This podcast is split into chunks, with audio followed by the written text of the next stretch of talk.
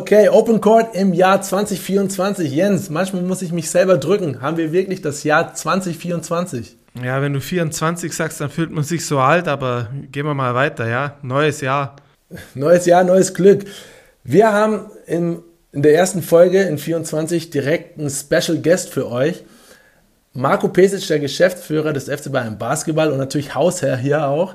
Ähm, Marco, erstmal ein dickes, gutes neues Jahr 24 und die Frage ist, die erste natürlich, ähm, du kennst es nicht anders äh, als ehemaliger Basketballprofi, langjähriger Geschäftsführer, da gibt es keine Feiertage wie Weihnachten, Ostern, Silvester, was auch immer.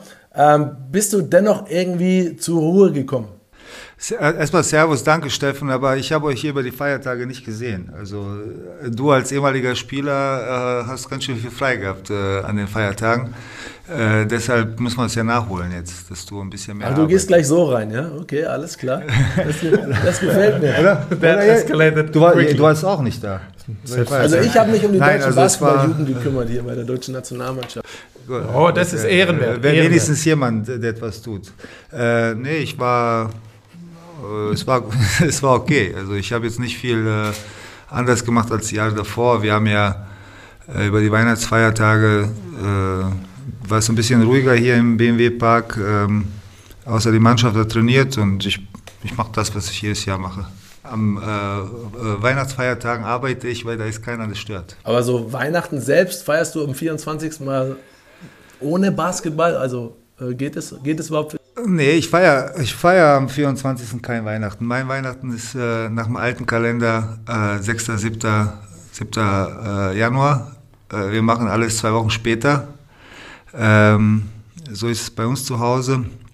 Aber wie gesagt, ich war, ich war eigentlich viel im, äh, viel im BMW-Park, weil die Mannschaft am 25. da war und ich habe wirklich viel nachholen müssen wegen den ganzen Reisen und äh, es, es gibt so, so ein paar Sachen, Rechnungen freigeben und so weiter, die ich äh, eigentlich nicht jeden Tag äh, schaffe und das habe ich alles über die Feiertage nachgeholt. Ja, das sind doch schon mal spannende Informationen, aber lass uns auf jeden Fall heute über, über das Jahr 23 sprechen und vielleicht auch äh, über spannende Dinge, die in 24 passieren. Ähm, Gibt es für dich, äh, ähm, oder was schießt dir direkt in den Kopf, wenn du an, an das Jahr 23 denkst, äh, sowohl privat und auch sportlich? Äh, hängt, bleibt da direkt was hängen? Ja, was hängen bleibt, ist immer das, was am Schluss passiert ist, äh, nämlich, dass wir wirklich die ersten drei Monate einer neuen Saison nach einer, nach einer, Welt, einer überragenden Weltmeisterschaft hatten, die, ähm, die uns alle so ein bisschen, ähm, ähm, wie soll ich sagen, emotional auf neue Höhen gebracht hat. Äh, ich glaube, wir im Verein haben sehr davon profitiert. Nicht nur, dass wir, dass, wir, also dass Deutschland Europa, äh, Weltmeister geworden ist und dass wir drei äh, Weltmeister haben, sondern wir haben einen neuen Trainer, wir haben eine neue Mannschaft. Wir sind jetzt ähm, äh, waren äh, zehnmal hintereinander ausverkauft. Ich glaube, das wird sich äh, hintereinander ausverkauft. Ich glaube, bis auf zwei Spiele Pokalspiel gegen Oldenburg und ich glaube, das erste äh, Euroleague-Spiel gegen Berlin war man nicht ganz ausverkauft, aber sonst war man immer ausverkauft. Äh, wir haben wahnsinnig, wahnsinnig Zahlen im Merchandising, äh, die besten, die wir bis jetzt hatten. Ähm, Ticketing sowieso und äh, scheint so, als wenn ähm, äh, nach, der, nach der wirklich schwierigen Zeit in der Pandemie und äh, den ein, zwei Jahren danach, die wir wirklich zu kämpfen hatten, scheint sich diese, diese Arbeit, die wir geleistet haben, vor allem die Mitarbeiter im Backoffice, so ein bisschen auszuzahlen. Im Hinblick auf SAP Garden ist das wirklich sehr, etwas sehr, äh, nicht nur emotional sowieso, aber vor allem sehr, etwas sehr Motivierendes ähm, für, für, nicht nur für die erste Hälfte äh, 24, wo wir wirklich äh, Chancen haben, zwei Titel zu gewinnen, äh, sondern auch Hinblick auf die Eröffnung des SAP-Gardens ist das alles, äh, ist das alles äh, wirklich sehr, sehr, äh, äh, sehr, sehr schön. Aber man, wenn man dann sich ein bisschen hinsetzt, und da gab es natürlich genug Zeit, jetzt auch drüber nachzudenken, weil das ein sehr kompliziertes äh, Jahr 23 mit sehr vielen ähm, ja, Tiefschlägen, Sachen, die die uns sehr nachdenklich gemacht haben. Wir haben eine Phase gehabt im ersten Quartal äh, 23 mit dem Höhepunkt, äh, ich glaube, dritte Woche Februar, wo wir den Pokal gewonnen hatten, wo wir äh, wirklich ein überragendes Turnier in Oldenburg gespielt haben, wo auf einmal alle mehr oder weniger, ich glaube, bis auf Elias äh, gesund waren und dann brach das dann wieder auseinander kurz nach, äh, kurz nach dem Top 4. Wir waren immer irgendwie mit uns selbst beschäftigt, mit den Problemen, die wir hatten, konnten kaum nach vorne arbeiten, hatten ein bisschen Angst, äh, was, wenn sich der Spieler in dem Spiel verletzt und schaffen wir es und dann, und dann hatten wir wirklich ein, ähm, ähm, ein, ein Tiefschlag oder wie, soll ich weiß nicht, wie ich das äh, nennen soll, ein wirklich ein sehr, sehr negatives Erlebnis mit dem, äh, wie die, wie die Bundesliga geendet hat äh, letztes Jahr. Aber alles in allem, wir haben uns irgendwie da rausgekämpft und momentan sieht das alles ähm, etwas anders aus, wie ich finde. Ähm, das war jetzt dann auch das letzte Jahr von Andrea Trinchieri ähm, und man die Trennung war von beiden Seiten sehr professionell. Wie würdest du jetzt ähm, diese Zeit von Andrea Trinchieri im Nachhinein nochmal beurteilen? Ja, es gab keine Trennung, sein Vertrag ist einfach ausgelaufen. Äh, ich glaube, es, äh, es gibt so Situationen in, in, äh, in, in, einer Karriere oder in einem Leben, wo einfach der Vertrag ausläuft und man sich dann für, für anderes entscheidet. Er wahrscheinlich für ein bisschen Ruhe und ein bisschen ähm, Zeit auch zu regenerieren, weil die drei Jahre, die Andrea, vor allem die ersten zwei, die Andrea bei uns gearbeitet hat, die waren sehr, sehr, äh, sehr, sehr anstrengend. Äh, erstes Jahr volle keine Pandemie, ohne überhaupt, ohne irgendwelche Zuschauer. Sehr, wirklich sehr, sehr schwierigen Umständen. Das zweite Jahr war ein bisschen besser, aber auch das war eigentlich nicht äh, sauber. Dann viele Verletzungen, dann die Sache mit Paul und ähm, äh, am Ende des Tages äh, waren wir letztes Jahr nicht gut insgesamt, aber Andrea hat ziemlich viel Pech gehabt, würde ich sagen, wenn man jetzt nur aus seiner Sicht schaut. Und der hat uns, äh, was er uns gegeben hat, natürlich die zwei äh, Playoff, ähm, die zwei Playoff-Teilnahmen äh, in 21 und 22. Und was wir dadurch gewonnen haben, ist nicht nur die Erfahrung, sondern auch eine gewisse Illusion, dass wir ähm, das ist manchmal nicht, das ist manchmal Sachen, die unmöglich scheinen, doch möglich sind. Wir sind beides mal sehr knapp, wie ich finde. Äh, dem äh, haben uns nicht für, die, für das Final Four qualifiziert. Wir haben viel von ihm gelernt. Ich hoffe, dass er auch von uns profitiert hat und deshalb, äh, deshalb gab es keinen Grund für eine nicht saubere Trennung, wie, du, oder wie hast du das gesagt? Äh, respektvolle, also respektvolle Trennung, genau. Jetzt steht und tigert an unserer Seitenlinie Pablo Lasso. Ähm, ein absoluter Big Name im europäischen Basketball. Viele Mannschaften waren hinter ihm als Trainer her. Äh, ist es für dich manchmal noch surreal, dass Pablo an der Seitenlinie auf und ab tigert und unser Team einstellt? Mmh ich würde nicht sagen, es ist surreal, das ist es nicht. Vielleicht als ich äh, mir sicher war, dass er sich für uns entscheidet, vielleicht in dem, äh, zu dem Zeitpunkt war er so ein bisschen, okay, warte mal, bis der unterschreibt. Und wenn er unterschreibt, dann kann man sich auch sicher sein. Aber ähm, er hat mir, mindestens mir, immer das Gefühl gegeben, dass es keine andere Option für ihn gibt, außer äh, wirklich sich Bayern München anzuschauen und, und wirklich zu verstehen, was wir hier machen wollen und wie er uns helfen kann und wie wir natürlich auch ihm helfen können. Ähm, ich finde, diese, diese Unterschrift äh, von Pablo gibt natürlich ähm, nicht nur uns, sondern äh, auch für Bayern, Bayern München, ich glaube sowieso in Deutschland, aber vor allem in Europa eine gewisse Legitimität der, des Projekts, eine, eine ein, ein Gewicht, eine Gewichtung, dass das äh, wirklich alles hier seriös ist. Es gibt ja heutzutage immer noch welche, die denken, wenn Fußball jetzt keinen Bock auf Basketball hat, dann gibt es Basketball morgen, morgen nicht. Und äh, solche Sachen, äh, solche Sachen, ähm, vor allem dein SAP-Garden, der, der jetzt nicht nur ein Einjahresprojekt sein wird, gibt uns eine gewisse Legitimität und ist auch ein bisschen die Belohnung der ganzen Arbeit, die nicht nur ich, sondern alle Mitarbeiter hier leisten. Bevor wir, bevor wir über äh, den SAP-Garten sprechen, den ihr schon angedeutet habt, äh, lass uns bei Pablo Lasso bleiben. Ähm, Gibt es äh, aus deiner Sicht schon Veränderungen, die er mitbringt, nicht nur auf dem Feld, sondern abseits des Feldes? Kann man seine Energie, seinen, seinen spanischen Flair im Verein erkennen? Äh, wie siehst du das? Also hört sich vielleicht blöd an, aber Pablo war für, für mich nie nur ein, ein, spanischer Trainer. Er ist ja in seiner Karriere als Spieler, aber auch äh, danach nicht nur einfach in Spanien, obwohl er nur in Spanien gearbeitet hat, war er nicht nur in Spanien, war er die ganzen Sommer unterwegs bei verschiedenen Jugend-, Europa- und Weltmeisterschaften, hat viele Trainer, ähm, viele, viele, Trainer getroffen. Ich, ich fand immer, er hat so eine Mischung zwischen spanischer und äh, internationaler Basketballschule. Ähm, ich finde äh, am Anfang äh, am Anfang der Saison war es für ihn auch nicht äh, ganz einfach. Bis, es hat ein bisschen gedauert, bis er, das, bis er den Verein kennengelernt hat, bis er die Mannschaft kennengelernt hat. Ich glaube, er hat von Anfang an das gemacht, was er jetzt auch macht. Er hat viel rotiert, er hat versucht, äh, allen Spielern die Chance zu geben, Teil, äh, Teil des ähm, äh, nicht, nicht nur der Teil der Siege, sondern auch manchmal Teil der Niederlage zu sein. Er, er hat die Verantwortung wirklich auf viele Schulter verteilt. Ich hoffe, das wird sich dann ähm, gegen Ende der Saison, wo wir in Vergangen, äh, auszahl, aus, auszahlen, weil wir in den vergangenen eigentlich drei Jahren da eigentlich zusammengebrochen sind.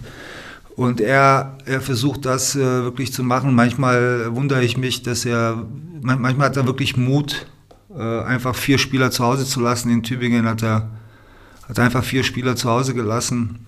Und auch mal gleichzeitig drei Youngster spielen zu lassen? Genau, hat dann äh, einfach aufgestellt. Ich glaube, das spricht so ein bisschen von seiner, ähm, manchmal so, ich weiß nicht, ob ich es so sagen kann, Carlo Ancelotti äh, ähm, Attitude.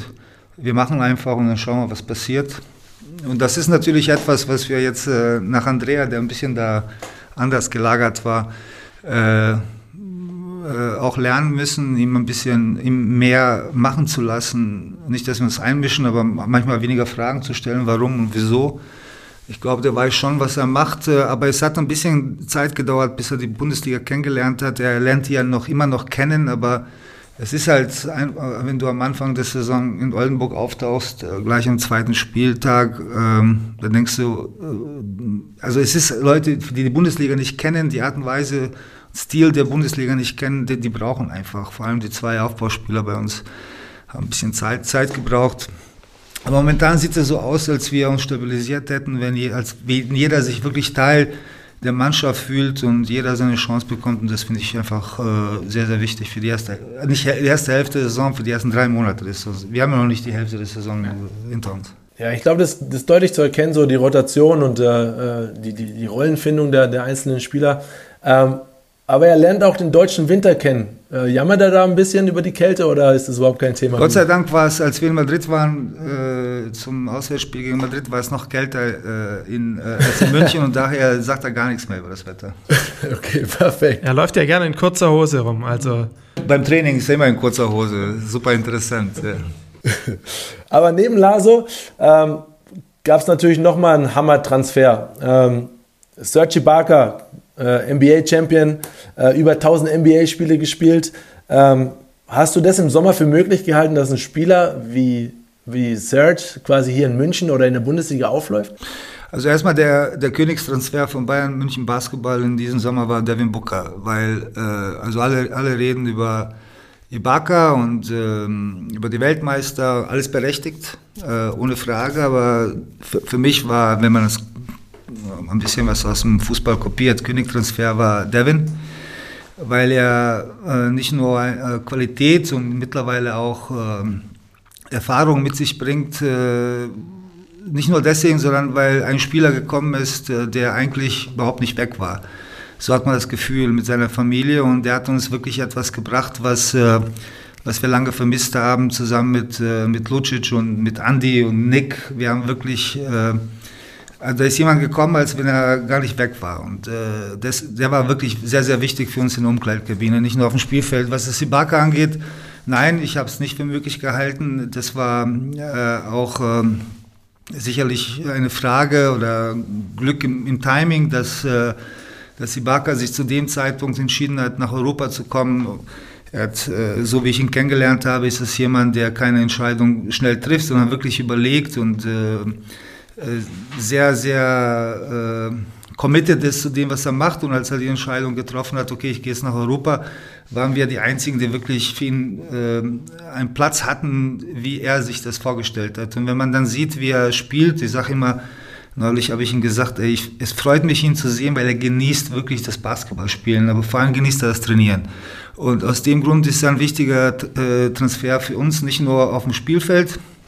Das, was er uns bringt, äh, es bringt uns eine Dimension, die, die ich so in Europa äh, es gibt nicht wenige Spieler, die das, Spiel so äh, die das Spiel so verändern können wie Barker, sondern er gibt uns eine Professionalität, also eine wirklich selten, selten zu sehende Professionalität äh, im Training. Und äh, ich meine, ihr, beide seht ihn ja, er kommt, ich sage immer, er kommt morgens um 8.30 Uhr und geht nach Hause um 17 Uhr.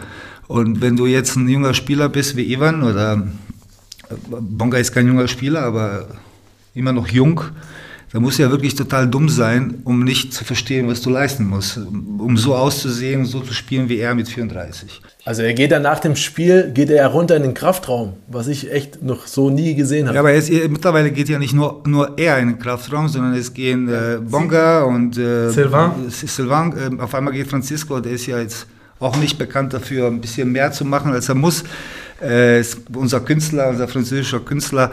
Äh, aber mittlerweile ist er auch im Kraftraum und äh, der, äh, wie heißt der, äh, Isaac ist ständig mit ihm im Kraftraum und es sind jetzt vier, fünf Spieler, die auch äh, am Anfang haben sie gesagt, was, was macht denn der Verrückte? Aber mittlerweile zieht er wirklich Spieler mit und das ist ähm, eine große Bereicherung für unser Programm. Und jetzt darf der Steffen uns erzählen, dass Marco Pesic genau so nach jedem Training und Spiel in der Nationalmannschaft auch in den Kraftraum gegangen ist. Oder?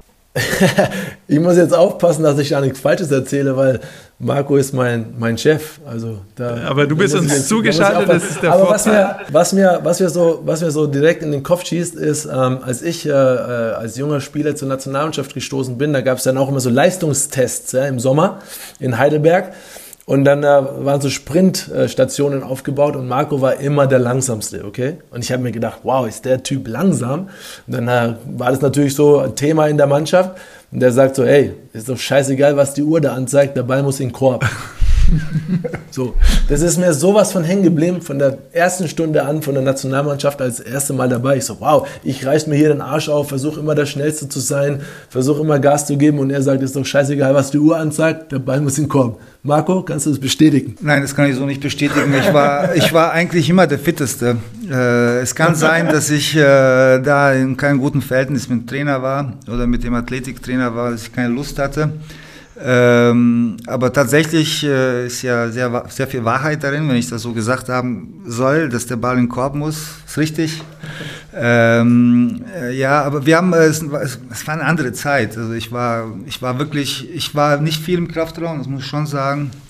War auch nicht no nötig, weil die äh, Athletik äh, zu meiner Zeit nicht so das Entscheidende war wie heute. Also heute könnte ich ja, glaube ich, nicht spielen.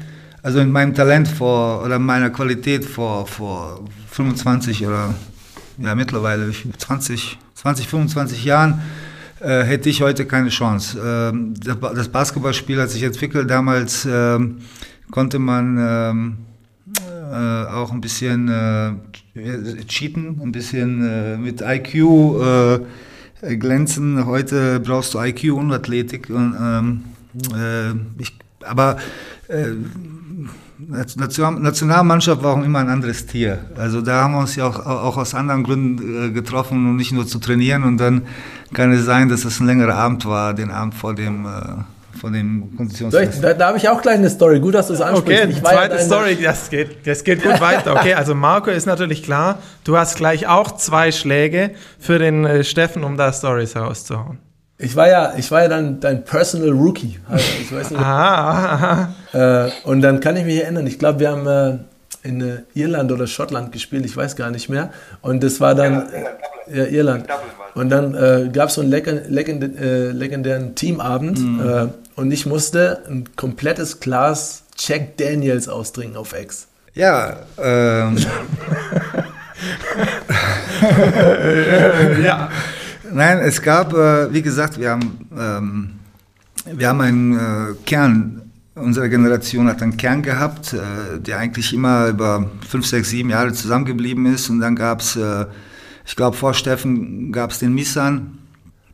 Äh, dann kam Steffen dazu und die mussten alle halt bei, der, bei der ersten großen Auswärtsfahrt ähm, Tribut zollen. Ja, nicht Tribut zollen. Es gab äh, Spielchen, die man da gespielt hat, gespielt hat, wo auch Alkohol ab und zu involviert war. Und ich glaube, dass da Steffen hängen geblieben ist, weil er sich an den Tisch gesetzt hat, äh, weil er sich dann an den Tisch gesetzt hat mit Leuten. Äh, Ach, er hat sich freiwillig hingesetzt. Ich kann mich, also ja, so, gut, soweit okay, mich erinnern kann, äh, saßen ähm, äh, Patrick, äh, Patrick Femerling, Femerling ähm, Steven, ich und ich glaube, wir waren zu fünft und noch, noch jemand und dann wollte er unbedingt mitspielen, weil er kam okay, aus Hamburg okay. äh, und dann haben wir gesagt, äh, aus Bamberg, äh, Steffen mit voller, mit Selbst, ich will nicht sagen Arroganz, aber Selbstbewusstsein.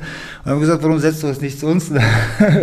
wir haben gewonnen, es war super interessant, weil in Irland spielt man nicht so oft, es war wirklich eine gute Reise. Äh, und dann äh, haben wir ein bisschen dieses Spielchen gespielt und äh, Steffen hat am Schluss äh, nicht gewonnen, aber dafür äh, Erfahrung gewonnen. Sehr gut. Okay, du darfst natürlich noch zurückschlagen. ich, muss mich, ich, muss, ich, muss, jetzt nachdenken. Ich, ja, ja. ich kann auch dazwischen noch äh, kurz reingehen. Wenn mhm. du, also wir, wir behalten uns das mal, du hast noch einen Schlag frei ja, ja. auf den Steffen. Ähm, dann war im September da noch so ein Basketballturnier. Ähm, mhm. Und da hat Deutschland ganz gut abgeschnitten als mhm. Weltmeister. Äh, das wurde jetzt viel behandelt. Was mich am meisten interessiert, ist, welche Haarfarbe hättest du dir zu Easy Bongas unfassbar schönen Smoking oder Anzug gewünscht von ihm? Er hat ja immer mal variiert. Diesmal hat er es klassisch getragen, wenn du es aussuchen dürftest. Ich, ich finde, wenn, wenn ich mir aussuchen könnte, ist das, was er jetzt hat, am besten. Ja? Ja, weil äh, das äh, jetzt ist der, jetzt sieht er also natürlich ist das immer subjektiv, aber jetzt sieht er äh, am seriösesten aus. Jetzt sieht er am ausgeglichensten aus, so spielt er auch. Man kann auch äh, manchmal in seiner Haarfarbe erkennen, in welcher Stimmung er sich in der Woche oder dem Monat befindet. Äh, ich glaube, jetzt äh, ist er wirklich als Spieler gereift, wie ich finde. sehr viel Konstanz in sein Spiel gebracht. Und deshalb äh, auch an dieser Stelle an, an Isaac nichts ändern, einfach äh, so wie es jetzt ist. Sehr schön. Was hätte, was, was hätte dein, dein der Vater, der Sveti, damals gemacht, wenn einer in Berlin mit blonden Haaren oder pinken Haaren ins Training gekommen wäre? Gut, ich erzähle, Euch, ich erzähle euch meine Geschichte. Wir haben ja in der Saison äh, 96, 97 ähm, äh, sind wir mit Alba Berlin äh, von der äh, alten Semmeringhalle am Mehrendorfplatz äh, in die Max-Schmeling-Halle umgezogen. Und wir haben wirklich eine super Mannschaft gehabt. Äh, das war das erste Jahr, wo Alba Euroleague gespielt hat, sind auch sehr weit gekommen, sind äh, in, den Playoffs gegen Barcelona ausgeschieden, haben Pokal gewonnen in Gießen, das war der erste, äh, der erste Titel für Alba Berlin. Und dann kamen die Playoffs und dann, äh, und dann haben, und dann haben äh, unsere beiden Center äh, Sascha Hubmann und Steven Larigbabu entschieden, dass, sich, dass die sich die Haare in, in blau und gelb färben. Und, und äh, ich kann mich nicht erinnern, gegen wen das Viertelfinale im Pokal war. Es kann sein, dass es Leverkusen war. Es kann ganz gut sein, dass es Leverkusen war und dann, äh, damals war eine große Rivalität äh, zwischen Leverkusen und, äh, und Berlin. Und äh, das war eigentlich das erste Jahr, wo man, äh, wo man das Gefühl hatte, jetzt können wir Leverkusen wirklich schlagen. Und dann Tag vom, vom Spiel kommt die beiden zum Meeting und setzen sich da rein. setzen sich da rein. Uns war, uns war natürlich sofort klar, was passieren wird. Äh, mein Vater war damals Trainer. Er kam etwas später zum Meeting. Und dann hat er sich hingesetzt und als er, als er die gesehen hat, war das Meeting vorbei. Und am nächsten Tag äh, kam Sascha Hubmann mit schwarz gefärbten Haaren. äh, aber, aber Steve hatte das Problem, weil er wirklich kurze Haare hatte. Also ganz, weiß nicht, ein, ein zwei Millimeter fast glatze, dass er dieses Blond, Blond nicht rausbekommen hat. weil, weil, sich das, äh, äh, weiß nicht, Steffen, du hast ja auch mal die Haare gefärbt, dann wird auch die Haut, Kopfhaut wahrscheinlich auch verfärbt und das war super interessant.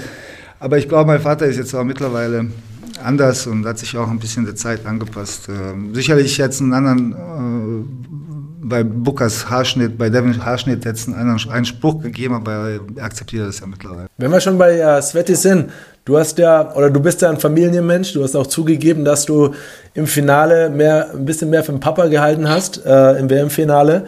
Hat sich der DBB äh, mal bei dir gemeldet und sich beschwert, so, hey Marco, du hast deutsche Nationalmannschaft gespielt, was ist da los? Oder äh, vielleicht mit einem kleinen Schmunzeln oder äh, ist, da, ist da aus der Richtung gar nichts gekommen?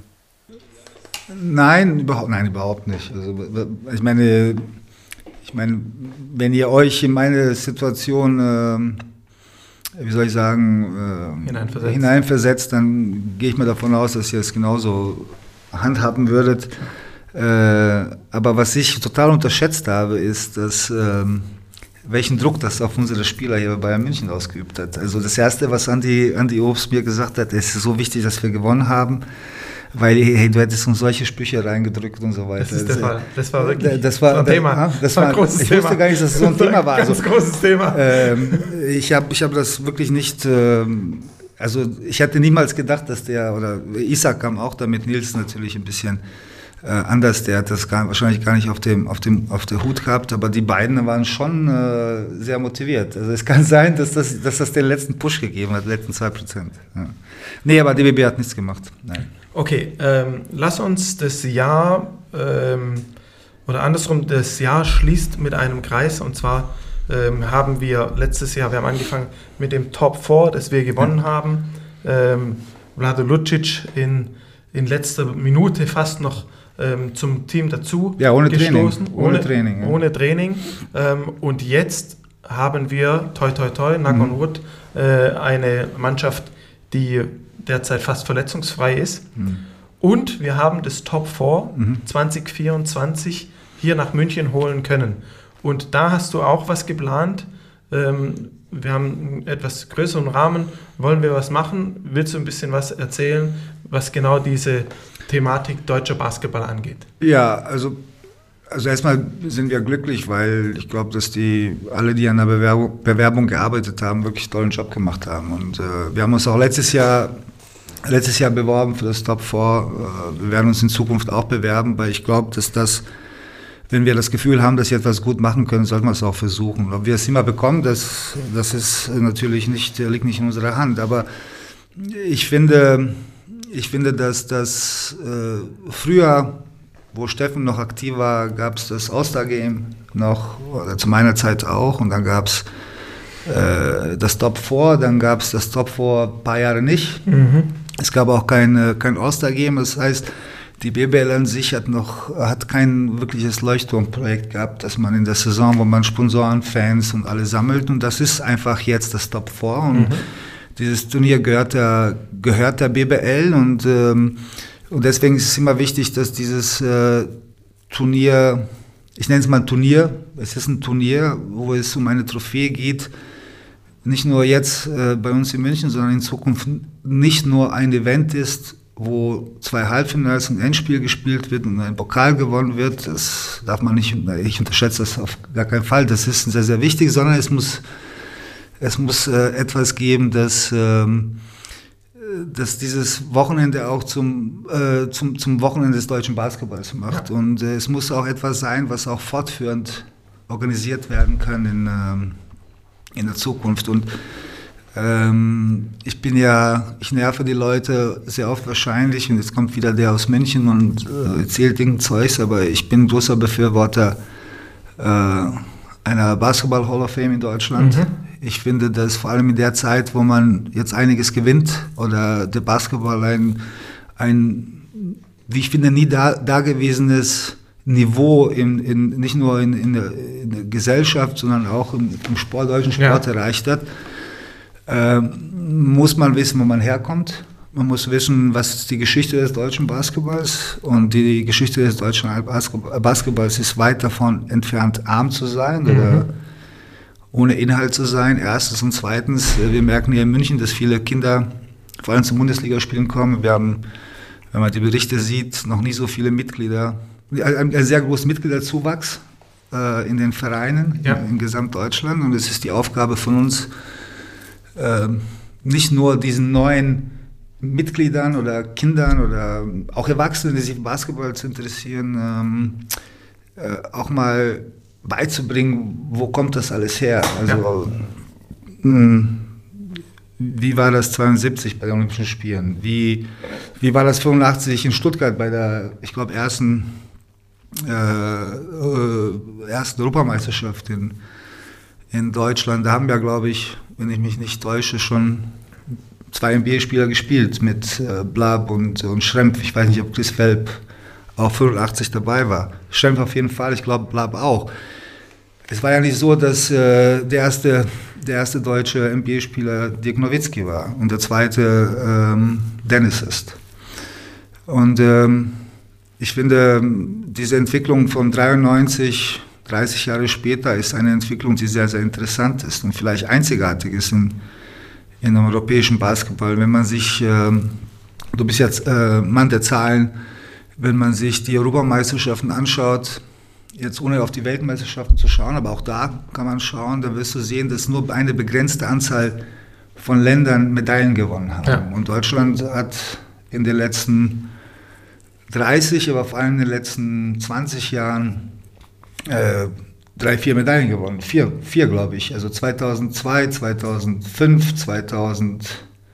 21, äh, 2022, 2023. Und wenn man dann schaut, da gibt es Spanien, da gibt es Jugoslawien da Serbien, da gibt es Frankreich und dann Griechenland. Griechenland, da kommt schon, also unter den Top 5, 6 ist schon Deutschland. Ne? Ja. Man spricht über Italien und Türkei. Litauen Basketballnation, genau. aber man ist aber, konkurrenzfähig. Aber man ist nicht nur konkurrenzfähig, sondern man, ähm, man hat in den letzten drei Jahren, 30 Jahren zwei, zwei große Titel geholt. Und, und ich glaube, das alles... Äh, wenn sich keiner, äh, wenn sich jetzt keiner dafür verantwortlich fühlt oder eine einzelne Person dafür verantwortlich fühlt, das ein bisschen zu organisieren, haben wir gedacht, okay, wir, wir wollen dieses, äh, dieses Wochenende jetzt nicht nutzen, um groß jetzt München oder Bayern München zu promoten. Ich glaube, dass, mhm. weil das einfach ein Turnier, äh, ein BBL-Turnier ist, sondern auch etwas zu machen, was vielleicht beim nächsten Top 4 und beim übernächsten Top 4 ähm, äh, fortgeführt werden kann. Äh,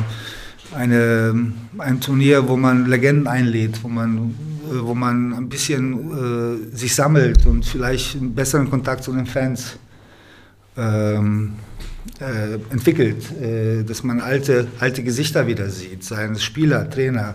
Vergessene Geschichten erzählt. Ja, und ich glaube, das, das haben wir uns vorgenommen, jetzt ohne in, in Einzelheiten inhaltlich zu gehen, weil wir noch in Ausarbeitung sind, aber ich glaube, wir haben ein ganz gutes Programm auf die Beine gestellt, in der Hoffnung, dass, dass das äh, fortgeführt werden kann, wenn es Interesse gibt. Und äh, deshalb war es für mich oder für uns alle wichtig, dass wir dieses Turnier auch bekommen.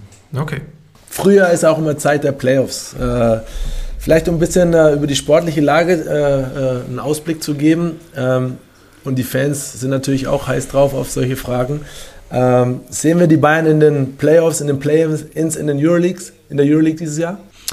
Äh, ich glaube, äh, es muss unser Ziel sein, diesen zehnten Platz anzugreifen. Ich, also, ähm, wir haben eine, einen sehr schwierigen Spielplan gehabt, wie ich fand. Äh, in der ersten Hälfte, die zweite Hälfte oder die Rückrunde fängt auch komisch an. Also von den ersten, glaube ich, fünf Spielen sind vier auswärts. Ähm, das, das das erlaubt uns nicht vielleicht äh, einen, Run zu, äh, einen Run zu starten, mal drei, vier Spiele hintereinander zu gewinnen, aber äh, eins gilt auch, wenn wir in die Playoffs wollen oder in die Play-ins wollen, dann müssen wir auswärts gewinnen. Und ähm, irgendwann müssen wir, also wir haben schon, also wir haben zwei Spiele auswärts gewonnen, äh, aber diese Spiele, äh, diese Spiele jetzt in Bologna, in Mailand, äh, in Berlin, ich weiß nicht, da kommt noch jemand danach, ähm, das sind Spiele, wo wir unbedingt jetzt auch mal einen nächsten Schritt machen wollen und gewinnen wollen. Und wenn wir das schaffen, dann glaube ich, äh, gibt es reelle Chancen, auf, auf Platz 10 zu schielen oder vielleicht noch besser. Es ist alles sehr, sehr ausgeglichen, Kleinigkeiten entscheiden. Äh, Spiele, äh, Wahnsinn diese Saison, wie, wie eng das alles beieinander ist. Deshalb Chancen sind da, aber wir müssen jetzt den nächsten Schritt in der zweiten Hälfte der Saison machen. Und äh, wie, wie beurteilst du die Euroleague? Äh die Entwicklung der Euroleague, also das ist ja schon eine, High Performer. Also das macht ja echt fantastisch viel Spaß, die, die Spiele auf, auf, auf dem Niveau zu gucken und äh, jedes Spiel ist irgendwie eng bis in die letzten drei Minuten. Ähm, aber siehst du konkret eine Entwicklung? Ich meine, viele NBA-Spieler kommen nach Europa, schielen darauf. Luka Doncic wird äh, natürlich äh, äh, bestes Beispiel sein, dass, äh, dass äh, Europa, äh, der, der Basketball in Europa richtig Hand und Fuß hat. Also ein, eine Sache ist sicherlich nicht, nicht zu verneinen. Diese ist, dass alle, die gedacht haben, dass die Pandemie die Vereine dazu bringt, äh, ein bisschen vorsichtiger zu sein.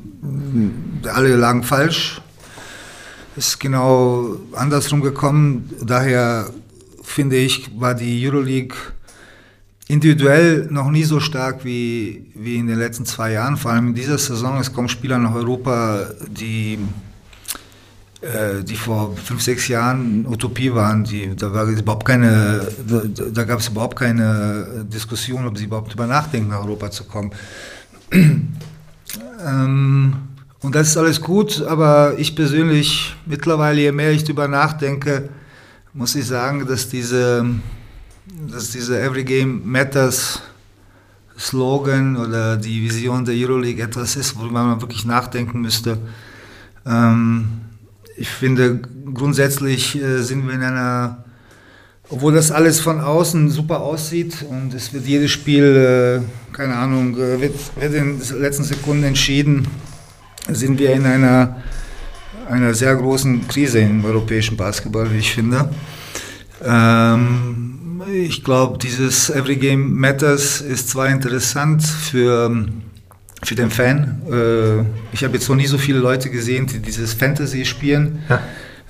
Äh, jeder kennt jeden Spieler, jeder schaut äh, äh, fast nach jedem Spiel auf die, oder mitten im Spiel, wie verändert sich Tabelle und äh, die Statistiken der Spieler. Aber diese Situation verursacht auch ein paar negative Erscheinungen, wie ich finde. Die Schiedsrichter stehen unter immensem Druck. Mhm. jeder, jeder Fehler jeder Fehler wird sehr emotional äh, auch in der Öffentlichkeit diskutiert. Äh, die Schiedsrichter, weil, weil, jedes, weil jeder Besitz gilt, äh, es ist nicht leicht. Es ist äh, wirklich keine gut, kein, kein einfacher Job für die Schiedsrichter. Erstens, zweitens, die Trainer stehen unter einem großen Druck. Ich weiß gar nicht, wie viele Trainerswechsel bis jetzt gab. Ich glaube, vier, vier, drei oder vier, fünf. Und zwar zu sehr frühen Zeitpunkten ja. des Saisons. Ähm, junge Spieler, also, also die Euroleague ist mittlerweile eine sehr alte Liga geworden. Mhm. Wenn man, äh, äh, was ich nicht kritisiere, diese Spieler haben, äh, diese Anführungsstrichen älteren Spieler haben außergewöhnliche Qualität, aber äh, wenn man etwas von der NBA lernen will, äh, dann muss man auch lernen, dass man eine neue Generation Spieler aufbauen will. Und die sehe ich überhaupt nicht, weil die haben überhaupt keinen Platz, kein, kein äh, wie soll ich sagen, keinen Raum, um Fehler zu machen. Ähm, wenn ihr versteht, was ich meine. Das heißt, man muss, äh, man muss schon, aber das hängt alles, diese ganze Entwicklung hängt auch mit dem, ich sage immer, mit dem gesamten ähm, europäischen Basketball-Ökosystem, nicht nur mit der Euroleague, sondern mit vielen, äh, vielen äh, anderen Sachen, die, die den Basketball in Europa beeinflussen. Ähm, der nächste Sommer wird super interessant sein. Ähm, es gibt kaum Spieler auf dem Markt. Es gibt so viele große Vereine in Europa, die Spieler suchen, Geld haben, aber eigentlich nicht die Spieler bekommen, die sie haben wollen, ja, weil der amerikanische Markt jetzt nicht nur NBA und G-League ist, sondern ähm, auch G-League mit neuen Exhibit 10 Verträgen und neuen Two-Way-Contracts, die eigentlich einem Borderline-NBA-Spieler überhaupt nicht dazu zwingen, nach Europa zu gehen, weil die dort ohne ein Spiel spielen zu können oder müssen, äh, sehr viel Geld verdienen können. Colleges fangen jetzt mit diesen Neil-Verträgen an und äh, zahlen hohe Buyouts um an, äh, an, Spiel, an Vereinen in Europa, um die Spieler zu bekommen. Und das ist eine sehr, sehr große Gefahr. Dazu kommt Japan, China und die anderen Märkte, die sich weiterentwickeln. Ähm, es ist, äh, es ist eine spannende Phase, deshalb wird es sehr, sehr interessant sein, wie Mannschaften den Ka die Kader auch in der Euroleague für die nächste Saison basteln. Das wird, wie ich, also so wie ich das vorhersehen kann, ein ein sehr, sehr großes Abenteuer. Okay, mit Blick auf die Uhr, weil du musst noch weiter. Dieses Thema wollen wir auf jeden Fall nochmal vertiefen. Ich glaube, da lohnt sich nochmal nachzuhaken. Unsere Fans haben sehr viele ja. Fragen gehabt. Zehn Minuten, schnell Fragerunde und wir starten mit c.bot-ta,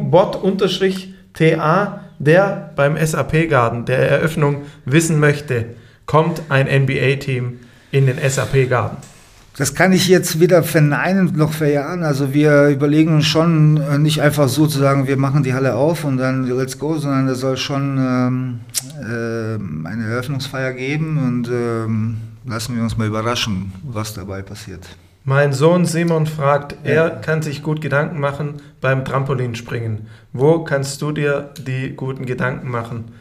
ich, bei, äh, ich beim, äh, beim Sport immer. Welche Sportart? Ja, nur, nur Laufen, Stepper und Fahrradfahren. Alles andere bin ich zu untalentiert. Marco, telefonieren ist auch eine Sportart von dir. Da läufst du auch hunderte von Kilometern. Ich habe dich noch nie Da laufe ich auch, korrekt, korrekt. Nein, korrekt. Ich kann nicht sitzen und telefonieren. Das ist eine Macke, die ich habe. Genau. 25.000 Schritte am Tag, oder? Ja, zwischen 20 und 30. Okay. Ja. Ähm, N.IR1998 fragt, wie bekommst du Beruf und Familie unter einen Hut? Und was ist dein Lieblingsessen? Äh, ja, mittlerweile sehr einfach. Äh, ich meine, mein Sohn, mein Sohn ist ja selber spielt, er spielt Basketball, er ist Basketballer. Äh, meine Frau freut sich, wenn ich so wenig wie möglich zu Hause bin. Hat sich daran gewöhnt, wenn ich, äh, wenn ich länger zu Hause bin, fragt sie, was machst du da? Also läuft alles. Äh, naja, Stadt beiseite, eigentlich ganz gut. Ich habe das Glück, dass meine Frau versteht, dass Basketball äh, nicht mein Beruf, sondern Berufung ist. Ähm, Gott sei Dank versteht sie nicht viel von der Sportart, deswegen reden wir zu Hause gar nicht über Basketball. Mein Sohn ist mittendrin, Basketball interessant zu finden. Deshalb einfacher als man, äh, einfach als man denkt. Und was war Lieblingsessen? Ja, als Restaurantbesitzer mein Lieblingsessen? musst du ja wissen, was du dein Lieblingsessen ist, oder? Suppe. Äh, nee, ja, ganz ehrlich, am liebsten ist, esse ich zu Hause, wenn ich ganz ehrlich bin. Meine Frau ist eine exzellente Köchin mittlerweile. Ähm, ähm, ich habe keinen Liebling, ich esse eigentlich alles. Alles, äh, alles wo kein Koriander drin ist. Okay. Weiter geht es mit Vincent Listo, der fragt, wie sehr du Cassius Winston vermisst. Ja, seine Art und Weise ist schon, ich bin super mit ihm klargekommen, er war ein lustiger Typ, aber nicht nur lustig, sondern auch bei ernsten Themen sehr ernst und sehr, äh, sehr nachdenklich und äh, ich fand ihn äh, ein sehr, sehr ähm, angenehmer Zeitgenosse. Lustige Geselle. Ja. Äh, Eva Alefant fragt, was war die größte Herausforderung 23 und der verrückteste Moment? Ja, die größte Herausforderung war tatsächlich, als wir im Halbfinale ausgeschieden sind, dass wir alle zusammengeblieben sind. Ähm, äh, Backoffice, wir, ähm, dass wir, dass wir natürlich, äh, das war nicht einfach. Ich finde, dass wir auch ein paar Sachen gut gemacht haben. Die Unterstützung der Fans ist immens in dieser Saison und das hängt auch vor allem an den Mitarbeitern im Backoffice zusammen. Ähm, aber die größte Herausforderung waren die ersten zwei, drei Wochen nach, äh, nach Ulm, weil manchmal denkt man auch, äh, tausend Sachen gehen, gehen einem durch den Kopf. Aber da wieder rauszukommen, äh, das, war, das war nicht so, nicht so einfach. Aber irgendwie haben wir es wieder bekommen, dass wir, ich, glaub, ich finde, noch stärker rausgekommen sind als, als davor. Verrücktester Moment? Boah. Verrücktester Moment war, als äh, Adrian zu mir kam und sagte, wir möchten jetzt das erste Spiel auf dem, auf dem äh, Glasboden spielen.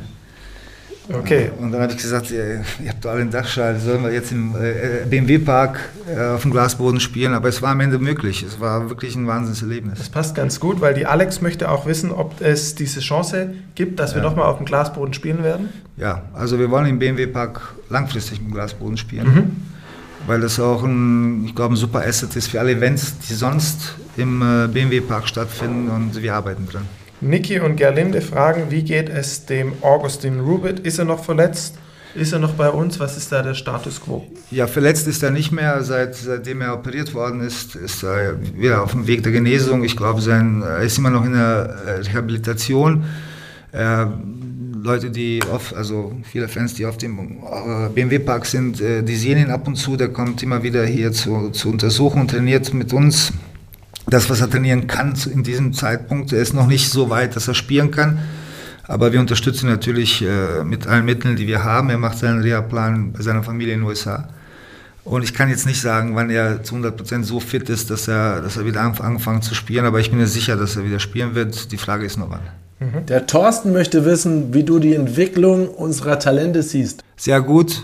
Ich finde, äh, wir haben da auch, das, das war auch ein wichtiger, äh, wichtiges Thema, das ich mit Pablo immer diskutiert habe. Ich finde, die zweite Mannschaft hat auch, vor allem letztes Jahr, waren, ich glaube, Kalu war ein sehr wichtiger also Baustein in dieser dieser jungen Mannschaft, äh, auch Ivan, die waren ständig verletzt, waren raus und so weiter. Aber mittlerweile, ich glaube mit Mucki, den wir zurück, der alte, alte Schleifer, äh, der, der mich damals auch in den 90er, 2000 äh, geschliffen hat. Ähm, Steffen hatte leider nicht die Möglichkeit, mit Mucki zu arbeiten, als er noch, als wir alle noch jung und frisch waren.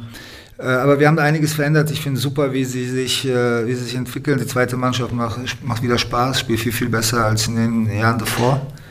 Äh, man sieht Ivan und ständig Martin immer mehr, bekommen auch die Möglichkeit zu spielen, sind bei jedem Training dabei. Es gibt einige Jungs, die wirklich sehr, sehr talentiert sind, mit 14, 15, 16 momentan. Ups, sorry. Das wird, ich bin sehr zufrieden. Und dann haben wir noch genau 30 Sekunden, ja. um eine Story über Steffen rauszuhauen, wenn dir eine einfällt. Nee, fällt mir eigentlich gar keine Schön. ein, weil der Steffen war immer sehr langweilig. Echt? Ja, er war total langweilig. Er hat als Spieler immer zu Hause nicht viel gemacht, äh, kaum weggegangen, äh, nicht viel gesprochen hatte kein Selbstvertrauen, gar nichts und deshalb war er eigentlich immer, immer langweilig. Ein braves ich glaube, man kann da ganz gut. er war das Gegenteil davon, aber was meinst Man du? Man kann da ganz gut zwischen den Zeilen lesen, was du sagen wolltest. Das ist, glaube ich, auch ein ganz gutes Schlusswort. Marco, vielen, vielen Dank hab, für deine Zeit. Ich bin ein bisschen erfahren als er, dass ich diese ganzen Geschichten raustrage. Aber wenn ich anfange zu reden, dann kann man ein paar Bücher schreiben. ja, aber unser, unser Medienchef hat gesagt, ich muss, ich muss ein bisschen was raushauen, hat er gesagt. Ja, ja, ja, gut. Gut. Okay. Vielen Super. Dank, Marco, Dann, dass du dir die Marco, Zeit genommen hast. Dank. Wir hoffen natürlich gerne, auch, dass gerne. du ab und zu unseren Podcast anhörst. Ich weiß nicht, ob man sich dann anhören kann, aber äh, das würde uns natürlich freuen. Und äh, ja, guten Start in, äh, ins Jahr 2024. Ähm, Jens, dir viel Spaß beim Skifahren. Was anderes machst du ja eh nicht. Ähm, und Marco, so dir eine gute aus. Zeit. Danke, Jungs. Ciao, ciao. Auch ciao. hier nochmal kurzen Dank an die Fans für die rege Beteiligung. Wir haben nicht alle Fragen beantworten können, aber wir können bestimmt nochmal wieder einen Podcast mit dem Marco machen. Herzlichen Dank und bis bald. Ciao. Ciao, ciao. Ciao, ciao.